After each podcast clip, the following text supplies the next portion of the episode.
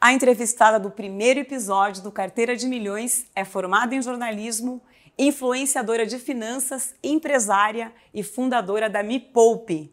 O que será que a Natália Arcuri tem na carteira?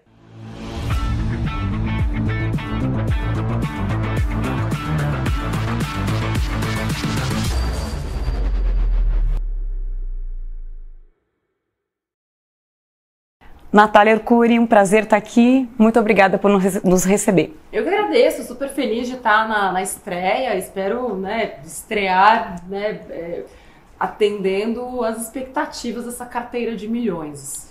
Qual foi é, o teu maior erro como investidora até hoje? Mas já sim? Claro, já vamos começar falando dos erros. Ó, meu maior erro, eu comecei muito cedo, né? Hum. É, quando recebi meu primeiro salário né, com carteira assinada, com 18, primeira coisa que eu fiz foi investir o dinheiro, não foi gastar o dinheiro. E o primeiro investimento que eu fiz, na verdade, eu fiz dois em paralelo. Um era um fundo de investimentos, isso foi acho que 2002. É, então a gente tinha vindo de um ano de muito crescimento. O fundo onde eu coloquei meu dinheiro, lembro até hoje, tinha rendido 80% no ano anterior. E obviamente eu, nossa, 80%, aquela coisa tal, botei todos os meus mil reais ali dentro. Passaram-se seis meses, eu tinha 500 reais. Nossa. Então ali já foi meu primeiro baque que eu aprendi, e é para isso que é legal os investimentos, você aprender com seus erros. Então na, ali, na prática, eu entendi que retorno passado não é retorno futuro e que a gente precisa entender o contexto mais amplo. E aí o próximo investimento que eu fiz, que aí isso me deixou com medo, né? Falei, nossa, hum. negócio de fundo, aquilo que é muito comum também, eu pintei o fundo como se ele representasse todo o mercado. Não, esse negócio de fundo não é para mim, é tudo ruim. Aí eu fui para o outro oposto, previdência privada. Comecei a colocar dinheiro todos os meses em previdência privada e foi previdência onde meu dinheiro ficou por pelo menos 10 anos e eu sempre aumentando os aportes em previdência. Se sentiu segura? Me sentia segura, eu via o dinheiro rendendo, eu não sabia que tinham coisas melhores de renda fixa, não sabia. Uma coisa que eu negociei desde o princípio foi taxa de custódia, taxa de é, entrada, como chama isso? Administração? Carregamento. Ah, carregamento. Carregamento. Tinha lá um custo X e a gerente do banco falou que se eu conseguisse colocar determinado valor mensal, eu zeraria a taxa de entrada, né? E eu falei, ah, legal, vou fazer isso então, vou zerar essa taxa e começar a trabalhar para conseguir levar mais dinheiro lá para dentro para zerar essa taxa. Mas eu não sabia muito bem que tinham outros produtos, que tinham outros investimentos. E aí depois eu entendi que também foi um erro. Outro erro crasso, assim, que eu achava que era um investimento e depois eu percebi que eu tinha cometido um erro terrível, assim, perdi muito dinheiro, foi consórcio. É, e até hoje, né, sou uma antidefensora do consórcio. De, você fez de imóvel? De imóvel, ah. de imóvel. Por entender o quanto aquilo prejudicou a minha vida financeira, a minha própria carteira, enfim, custo de oportunidade envolvido.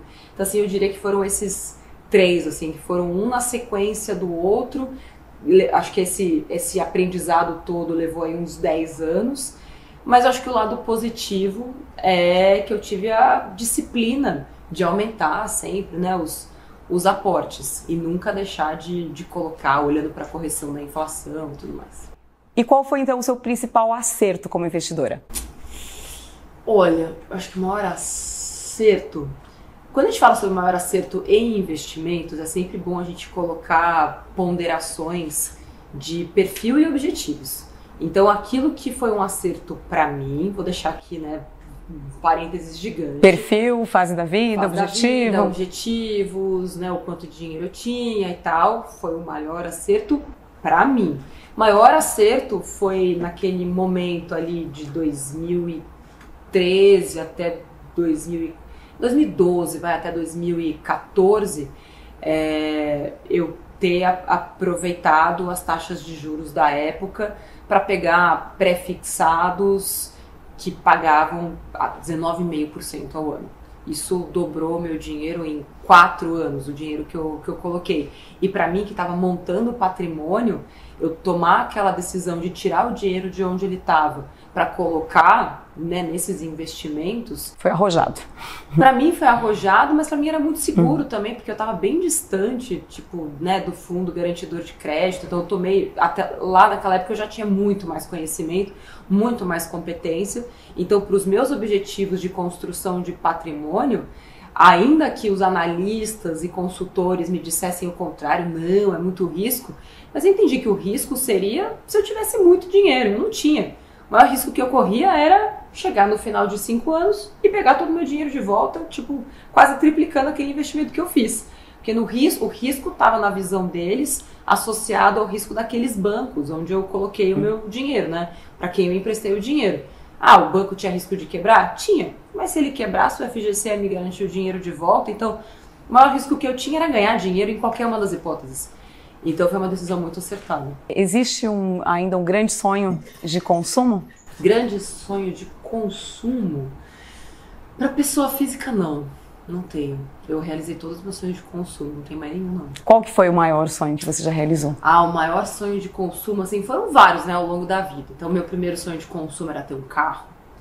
Consegui conquistar esse sonho de consumo. Depois, o maior sonho de consumo era comprar um apartamento à vista Realizei sonho de consumo sempre com vários descontos, muitos descontos envolvidos. E aí o último, acho que tinham outras do, duas, não, eu esqueci de um muito importante, que era a minha independência financeira.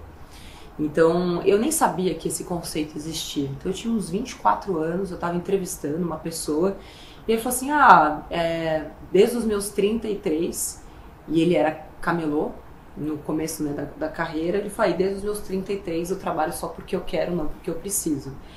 E eu, enfim, cresci assim como todo brasileiro, né? Tipo, vou, vou sei lá, me formar com algum esforço, vou trabalhar como jornalista, vou juntar algum dinheiro e vou me aposentar com 65, 70, ainda mais com né, o número de pessoas cada vez, né? A previdência social Sim. fica mais complexa tal. E na minha vida, na minha cabeça, esse seria o meu destino. Na hora que eu entrei em contato com aquilo, eu falei, nossa, mas como assim esse cara desde os 33 trabalha só porque ele quer e não porque ele precisa, como eu faço para ter acesso a isso? Então, a minha cabeça ela sempre pensou no como. Eu nunca duvidei, porque para mim se uma única pessoa conseguiu, pô, é possível. É possível. Se um, eu nunca eu nunca vi isso como a exceção. Ah, ele consegue porque não, eu falei, não, não tô quebrada. Se ele conseguiu, eu vou entender como. E aí isso virou uma outra meta. Falei, não, quero poder aos 45, isso eu tinha 24. Então, tipo, eu tinha 20 anos. Uhum. Pra mim era muito tempo, né? Entendendo a dinâmica Sim, você colocou uma janela maior ali, Uma né? janela maior, a minha capacidade laboral, a minha ascensão profissional. Tipo, eu, eu sempre cruzei dados, assim, sempre a pessoa dos dados, da matemática. Eu falei, não, isso é super possível. É, então eu coloquei essa meta de aos 45 eu quero poder já estar escolhendo onde, com quem, quando, onde ter dinheiro suficiente para me bancar e trabalhar porque eu quero, não porque eu preciso. E cheguei nessa, né, na independência financeira aos 33. Enfim, é, coincidentemente. Uhum, coincidentemente. E a outra, o outro objetivo que é, esse é de uns oito anos atrás e que aí eu também fui me planejando para isso era ter uma casa no mato, um lugar perto da montanha, perto né, da um floresta, refúgio. um refúgio. Sempre gostei disso, mas eu nunca me nunca pensei que fosse possível, assim, sabe? Eu falei, poxa, por que, que não é possível? É, vou, vou trabalhar para isso também. Então, é, esses eram os grandes objetivos. Então, hoje eu acho que o meu sonho de consumo é poder colaborar com as pessoas próximas, com a minha família, é, ter o suficiente para mim e para minha família. E eu acho que isso já está bem conquistado, assim, sabe? Então, é, não tem nenhum outro grande sonho para mim, né? Tem um sonho para a empresa, para as pessoas, para o planeta, tipo, esses são gigantes, mas não são sonhos de consumo, uhum. são diferentes. E hoje, com o que a Natália Arcuri gasta o dinheiro? Com que eu gasto. É... Ah, gasto, gasto comigo, gasto com a família, ajudo muitas pessoas, a minha família, é, me dou alguns luxos, então tenho a minha casa no campo, que ela né, requer um certo investimento mensal, é, me permito viajar do jeito que eu gosto de viajar, com conforto, poucas vezes ao ano e fazer viagens curtas, né, dentro do Brasil. É, hoje eu me, me, me, permito mais coisas que eu nunca, nunca pude fazer. É, invisto muito em educação, então amo fazer curso. O, onde eu não economizo é em curso. Então, assim, para mim não tem, não tem investimento melhor. Eu nunca sinto que eu tô gastando, porque gastar para mim é uma coisa tipo desperdício. Eu não desperdiço nada. Eu, para mim, todo o dinheiro ele precisa ser empregado com um objetivo, sabe? Porque no fim é o, é o fruto do meu tempo. Ainda que hoje quem paga minha conta é o dividendo e não mais Sim. o meu, o meu esforço, mas querendo ou não, só existe o dividendo porque né, foi o meu esforço inicial que fez esse dividendo acontecer. Então, para mim é muito é, precioso, né? Porque é, é, cada, cada centavo gasto é tempo de vida empregado. Então, é, eu tomo muito cuidado, assim, para de que forma esse dinheiro está sendo usado, assim. E quando você falou em viagens, tem ainda algum lugar que você que está aí Nossa, ou alguns lugares, mas que você queira destacar que seja muito especial, que Não você é. já tenha assim o roteiro, sei lá. Sim, eu quero conhecer todas as chapadas, que eu não conheço nenhuma do Brasil. Quero conhecer Alter do Chão, quero conhecer o Pantanal, não conheço nenhum desses lugares. Quero conhecer melhor o norte e o nordeste do Brasil. O nordeste eu conheço muito, conheço praticamente todos os estados. E quero fazer isso de uma forma diferente. Já defini que no final do ano, durante o Réveillon, vou pegar meu carro e vou viajar pelo, pelo Nordeste, vou sair de São Paulo, né, conhecendo esses lugares, parando aos poucos, etc. É, isso já está definido, vai ser minha próxima, minha próxima viagem. E conhecer as culturas do mundo. O que eu mais gosto é conhecer, assim, de estar nos outros lugares, é conhecer as culturas dos locais, sabe? É conhecer as pessoas, como que eles vivem, como que o dinheiro é empregado ali, né? Como que as pessoas, né? O que deixa as pessoas felizes. Mas tem puta, uma série de lugares do mundo assim que eu ainda não conhecia. A Ásia eu fui recentemente, conheci a Coreia do Sul, amei.